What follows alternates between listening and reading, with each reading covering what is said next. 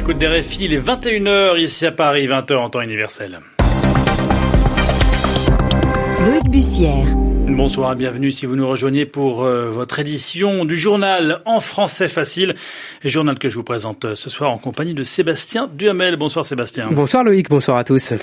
À la une, ce soir, un vote historique aux États-Unis. Il devrait faire de Donald Trump le troisième président de l'histoire américaine mis en accusation en vue d'une éventuelle destitution. Nous irons à Washington en tout début de journal. Au Liban, Saad Hariri ne serait pas candidat à sa propre succession. Le Premier ministre démissionnaire l'annonce à la veille de consultations parlementaires destinées à former un nouveau gouvernement. C'est ce que nous dira notre correspondant à Beyrouth. Et puis en France, toujours pas de sortie de crise sur le front des retraites. Le Premier ministre recevait les syndicats opposés à la réforme cet après-midi. Les journaux, les journaux en français facile. On part à Washington pour débuter cette édition. Les États-Unis, où la Chambre des représentants est réunie depuis ce matin, elle doit voter la mise en accusation de Donald Trump. Le président américain est soupçonné d'avoir demandé à son homologue ukrainien d'enquêter sur le démocrate Joe Biden, possible rival pour Donald Trump en vue de l'élection présidentielle de 2020. La Chambre des représentants est réunie en ce moment pour voter les deux articles de l'acte d'accusation contre le président américain, et ce alors que des manifestants s'étaient donné rendez-vous pour exiger la destitution de Donald Trump, Lubna Anaki. Vous êtes en direct de Washington. Oui, et malgré les températures glaciales, ils étaient quelques centaines à se réunir sur la pelouse devant le Congrès au champ de Trump dehors ou aux destitutions pour Trump, ils ont tenu à soutenir le vote de la Chambre des représentants. Tous estiment que le président américain a bel et bien enfreint la loi et porté atteinte à la Constitution dans cette affaire dite ukrainienne. Euh, la manifestation a été quelque peu perturbée par quatre sympathisants de Donald Trump brandissant des drapeaux eux n'en démordent pas, ils maintiennent que le président est victime d'une chasse aux sorcières.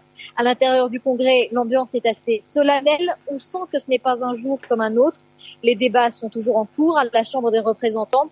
Première à prendre la parole, Nancy Pelosi a affirmé que les agissements de Donald Trump ne leur ont laissé aucun choix. La chef de la majorité démocrate a déclaré, je cite, la vision de la République portée par nos pères fondateurs est aujourd'hui menacée par la Maison Blanche. Les débats entre démocrates et républicains devraient encore durer quelques heures avant un vote final en soirée, un vote sans suspense Donald Trump sera bien inculpé par la Chambre des représentants. Lubna qui en direct euh, de Washington avec, euh, vous l'aurez entendu, une liaison euh, téléphonique qui n'était pas optimale. Veuillez nous en excuser. L'actualité de ce mercredi, Loïc, c'est aussi la situation au Liban et cette déclaration de Saad Hariri. le Premier ministre qui avait annoncé sa démission le 29 octobre dernier sur fond d'un mouvement de contestation inédit dans le pays contre l'ensemble de la classe dirigeante. Saad Hariri, donc, déclare ne pas être candidat à sa propre succession. Et RFI Beyrouth, Paul Khalife. Moins de 24 heures avant les consultations parlementaires qui commencent jeudi matin, le chef du gouvernement sortant a rebattu les cartes. Saad Hariri a annoncé qu'il ne briguerait pas le poste de Premier ministre alors qu'il était le seul candidat en lice. Le dirigeant sunnite a expliqué sa décision par son incapacité à former un gouvernement de technocrates, seul habilité à résoudre la grave crise économique et sociale qui secoue le Liban selon lui. En dépit du désistement de Saad Hariri, la date des consultations parlementaires est maintenue par le chef de l'État Michel Aoun. L'incertitude entoure donc ce rendez-vous constitutionnel contraignant pour choisir un Premier ministre. Cependant, d'autres noms commencent à circuler, comme celui du député de Beyrouth Fouad Makhzoumi. Cet homme d'affaires a réussi à arracher ce mercredi un soutien indirect de la plus haute instance religieuse sunnite du pays. Le nom de l'ancien ambassadeur du Liban aux Nations Unies, Nawaf Salam, a également été avancé par plusieurs députés qui avaient déjà annoncé leur intention de proposer son nom. Mais le Hezbollah et le mouvement Amal, les deux principaux partis chiites, estiment que cette personnalité est trop proche des États-Unis. Paul Khalife, Beyrouth, RFI. RFI, 21h bientôt, 5 minutes ici à Paris. En France, l'actualité, c'est encore et toujours la réforme des retraites. avec d'un côté le gouvernement bien décidé à mettre en place un système universel de retraite, de l'autre, les syndicats qui, après une troisième journée de mobilisation nationale hier, étaient reçus par le Premier ministre Édouard Philippe à Matignon. Euh, des entretiens qui n'ont pour le moment pas permis de débloquer la situation à l'image de ces mots de Laurent Berger.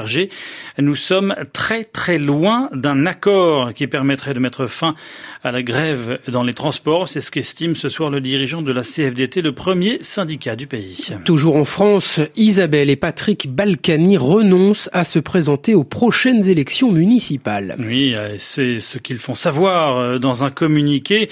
Alors que leur procès en appel pour fraude fiscale euh, se poursuit devant la Cour d'appel de Paris, l'accusation a requis pour les époux Balkany une peine de 4 ans de prison ferme contre le maire de Levallois-Perret, 4 ans pour son épouse Isabelle également, dont deux avec sursis. Un mot sur l'Est de la France, Loïc, Strasbourg oui, où était remis aujourd'hui le prix Sakharov euh, des droits de l'homme au Parlement européen. Une remise de prix qui s'est faite euh, en l'absence du lauréat et pour cause, Ilham Toti, militant de la cause ouïghour, est emprisonné à vie en Chine. C'est donc sa fille aînée, âgée de 25 ans et qui vit aujourd'hui en exil aux États-Unis, qui a fait le déplacement en France pour recevoir le prix au nom de son père, Anastasia Vecchio. Une fois de plus, le Parlement européen n'est pas en mesure de remettre le prix Sakharov au lauréat en personne, a regretté le président du Parlement européen. David Sassoli a rendu hommage au professeur d'économie originaire du Xinjiang, défenseur des droits de la minorité ouïghour, condamné en 2014 à la prison à vie pour séparatisme. Ilham Toti, grâce à son travail, a réussi à donner une voix aux Ouïghours. Il œuvre depuis 20 ans pour promouvoir le dialogue et la compréhension mutuelle entre sa communauté et les autres Chinois. Avant de prendre la parole, Jewer Ilam brandit un portrait de son père. Elle ne l'a pas revu depuis qu'ils ont été séparés à l'aéroport de Pékin en 2013 et affirme ne pas même savoir s'il est encore en vie. Elle tente aujourd'hui de se battre pour sa cause. Je vous demande dans cette salle et je demande à ceux qui écoutent, la façon dont le gouvernement chinois traite les Ouïghours est-elle problématique selon vous Si vous pensez que oui, s'il vous plaît, travaillez à une solution. Aux députés, utilisez Utilisez vos lois pour demander des comptes aux responsables chinois. Au monde des affaires, ne soyez pas complices des persécutions du peuple ouïghour. Il ne s'agit pas de combattre la Chine, il s'agit de protéger les droits humains.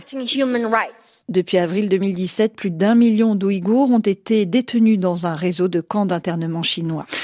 Anastasia Becchio. On vous emmène au cinéma pour refermer ce journal avec la sortie aujourd'hui du dernier épisode de Star Wars. Une saga débutée en 1977 avec euh, à l'époque euh, George Lucas, créateur de la saga et réalisateur de ce que l'on appelait alors en France la guerre des étoiles. À plus de 40 ans après, le phénomène est autant cinématographique qu'économique. Le neuvième et dernier épisode sort euh, aujourd'hui sur les écrans français. Ce sera vendredi aux États-Unis, les États-Unis où l'on voit déjà des spectateurs camper devant les salles de cinéma, Sophie Torlotin.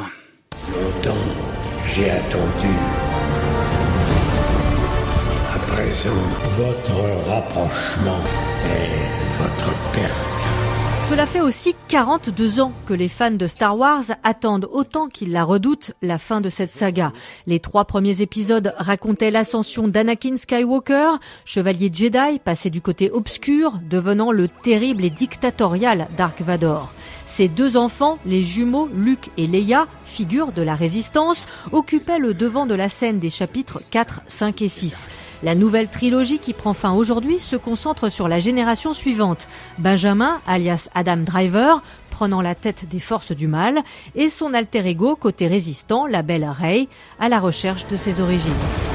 Tout le monde croit me connaître. Personne ne me connaît. Le réalisateur J.J. Abrams a accepté une mission impossible, clore la saga Skywalker, satisfaire à la fois les fans absolus du space opéra et ceux qui n'auraient jamais vu un des films, marier le spectaculaire et l'émotion. Il y arrive par moments, Plusieurs séquences, par exemple une scène de combat au sabre laser sur une épave battue par une mer dantesque, sont à couper le souffle. En revanche, certains artifices de scénario trop stéréotypés ou déjà vus dans tous les films précédents affadissent le propos et risquent de désappointer, voire de décevoir les fans. Sophie Torletin, RFI, 21h10 à Paris.